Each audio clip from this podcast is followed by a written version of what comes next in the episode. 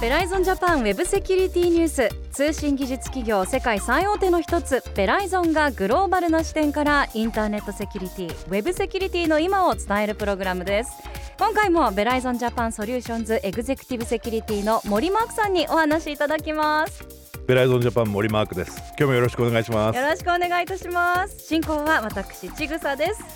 さてサイバーセキュリティって何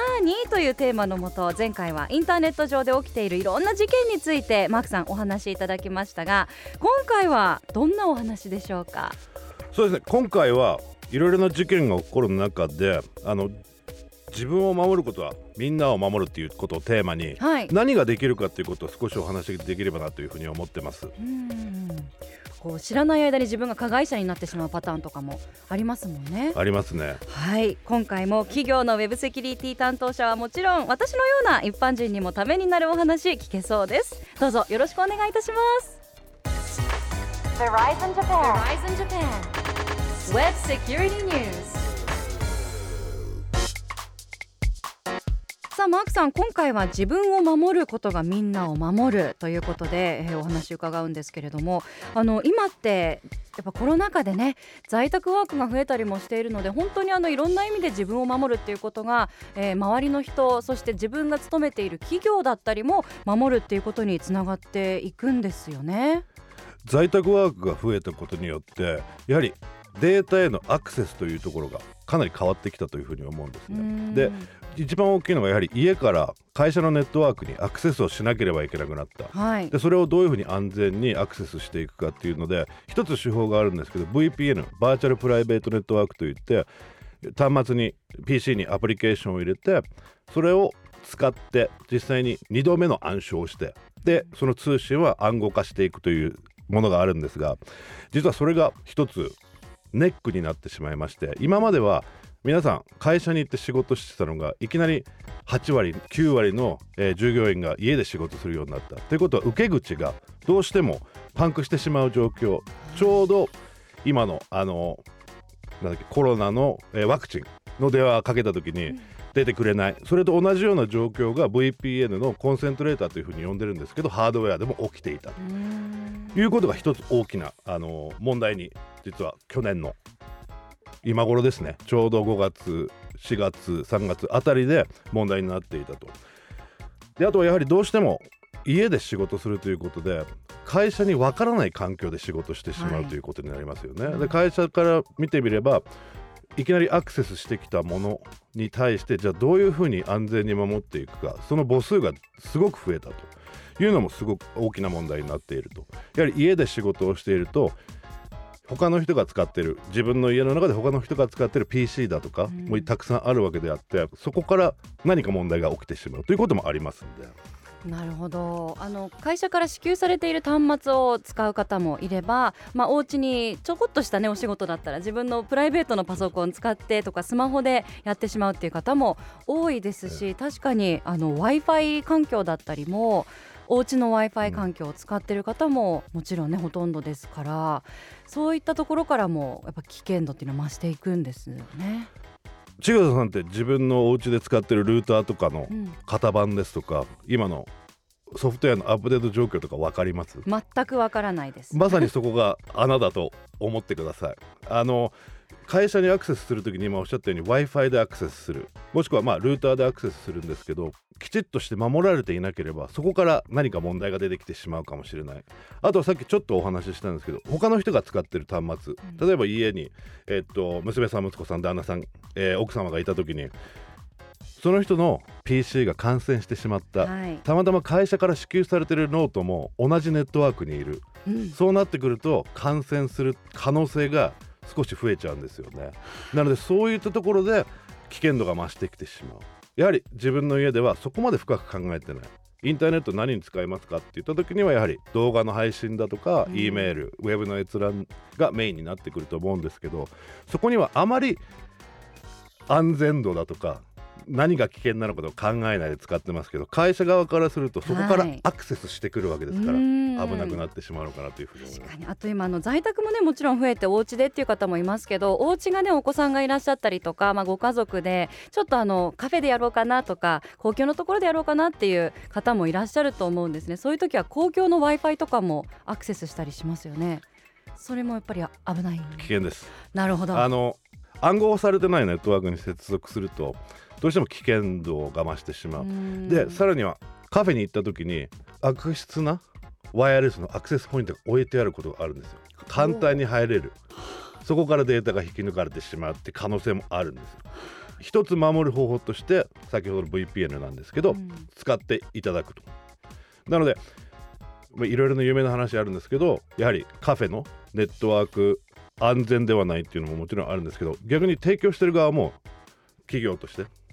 とても安全ではない環境を提供してたりするんですね。でうん。そこで一つすごくあの面白い例としてもうちょっと前なんですけどアメリカのカジノがいっぱいあるところではい。ホテルのセキュリティをあの担当してる私の友人がいてえ？であのそこのセキュリティをえきちっとしてなかったがゆえに全てのテレビが実は w i f i エネーブルだったんですね。W i f i がつながるようになってたんですね。はあ今のテレビもだいたいインターネットつながるじゃないですか、はいはいそこで全部にアクセスしてとても卑猥な画像をはあ400数十台のモニターで流しちゃったっていういたずらがあったということもあるんで、なので公共のものはまあ安全度が一番低いと。で家にあるのは次にまあまあいけるのかなと。うんでやはり企業でちゃんと考えてるところは安全だよっていうのはありますね。なるほど。というとまずあの今在宅でまさにねお仕事してるけれども うちのセキュリティどうだったかなっていう方はまず自分の身を守るためには VPN, VPN そう、えー、と会社が大体提供してくれるんで、はい。例えば会社のネットに何かもう一個アプリケーションを開けて自分のユーザーネームとパスワードを入れる違うアプリケーションがあるはずなんでそれが大体 VPN なんですよ、うんそれを使っていただくうんのと。あとねあのやはり家で仕事してるっていうところでいくつかやはり考えなければいけないところがあって、はい、一つはやはり先ほどもお話ししたようにいろんな人が自分の家庭内で使ってるということで、ファイルシェアだとかをはいはい。完全に止めてしまう。と、ファイルシェア。ファイルシェアをしないようにしておくと。なので他の PC から自分の PC にアクセスしてファイルを引き出す可能にする設定だとかあとはあのうん。パスワードはい、すごく基本的なことなんですけど、うん。やはり簡単すぎるパスワードが多すぎると、うん。今回ベライゾンが、えー、と去年、えー新型コロナウイルスが出てから、えー、と新しくあのデータを見直してみたんですけど前年度の、えー攻撃情報漏洩事件の約8割が盗まれたユーザーネームとパスワードのペアを使って攻撃されたっていうことも我々の方で分かってるんで、うん。やはりパスワードっていうのはすごく重要なのかなっていうふうに思いますね。なるほど。長ければいいのではなくてあの分かりにくいものにしなければいけない。例えばパスワードをそのままパスワードとして使ってる人もいるしあとまあそうですよね、あとあのキーボードの一番上クワーティ、はい QWERTY それだけの人横もいる。一列でバーって入れたりえとか、数字とかもね、ええ。並べてそうなんですよ。がちですよね。えそうそれはお誕生日関係。やめてください。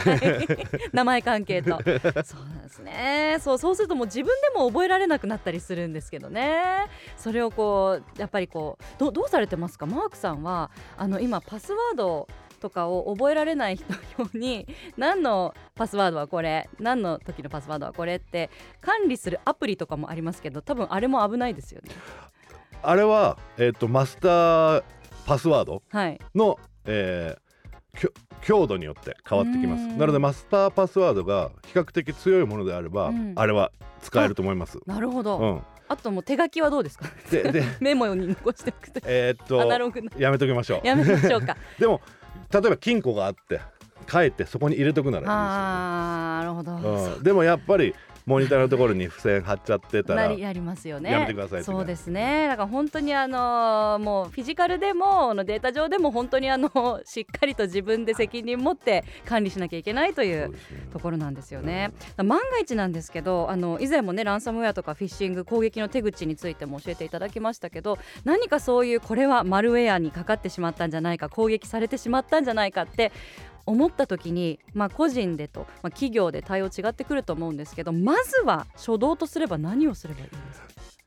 全般的にマルウェアにはい。引っかかってしまったと思った場合には、まずあの皆さんアンチウイルスインストールされてると思うんで、はい。アンチウイルスを何度か稼働させてください、うん。で何度か稼働させてくださいっていうのを1回はアップデートしてるかしてないかわからないじゃないですか。えアンチウイルスが。はい。で実際に手動でアップデートするよりも1回稼働すればアップデートを見に行きますんででそれで1回稼働させると。でもう1回念のために稼働させる。でそれはアップデートが当たってるかどうかわからないので2回少なくともやってください。でそこで出てくるはずです。一般的なマルウェアに関しては。あのまたさらに例えばランサムウェアにやられてしまった場合には画面上にやるやったぜってでここに、えー、と宛先があってそこにビットコインいくら払えという画面が出るんですけど実は今あの一般的に、えーフリーのソソフトウェアですとか実際に有料のソフトウェア例えばノートンとかシマンテックとかあの辺が出してるソフトウェアで複合キーを、まあ、いくつかテストしてくれるようなあのアプリケーションも出てるんででさらにはそこでどういった暗号をされたかっていうことを確認してくれてでできるのであれば複合してくれるようなソフトがあるんで。ランサムウェアに関してはそれをやって万が一でも復元できるようなことをやっていただいてもしそれでもダメだったら絶対にお金は払わないで本当に残念なんですけど一回初期化してください、初期かはいお金は払わないんですおね金は払わないでください。やはりりました。あの犯罪者なんで、んあい相手は。犯罪者にお金を払ってしまうとどうしてもその犯罪者がまた図に乗ってもっとどんどんどんどんやって。経済的なメリットがなければ犯罪も起こらないわけじゃうないですん。かなので絶対に払わないではい。いただきたいと思います、わかりました。いやーあのこうやってお話聞いてると本当にあの身の回りは危険だらけで意識持って自分を守らないと知らぬ間にいろいろと大変なことになる可能性がありますね。可能性はありますねあの自分が知らない間にもう感染していてそれによって周りの人にもあのまさらに感染を広めてしまっているという可能性もあるんですよね。ありますねはい、まずはな自分の身を守るというところから始めたいと思います。Verizon Japan. Verizon Japan Web Security News さあ今回のベライゾンジャパンウェブセキュリティニュースいかがでしたか？いや本当に一気にいろんなちょっと情報を吸収させていただきました。いかに日々のほほんと生きていたら今の時代危ないかっていうことですよね、えーまさに在宅ワークが増えて今あ何かしなきゃって思ってる方も多いと思います。ウェブセキュリティについてもっと詳しく知りたいという方はぜひベライゾンジャパンのオフィシャルホームページご覧になってみてください。さあマークさん次回はどんなお話でしょうか？次回は、えっと、インターネットで検索しても表に出てこないダークネット、まあ、ダークネットのお話を少しできればなというふうに思ってます。検索した時に見える普通のまあいわゆるサイトがクリアネットで検索しても出てこないサイトがダークネットですよね。いやダークネット一体どんなものなんでしょうか。さらに詳しく伺いたいと思います。次回もどうぞお楽しみに。ベライゾンジャパンウェブセキュリティニュースお届けしたのは？ベライゾンジャパンの森マークと。ちぐさでした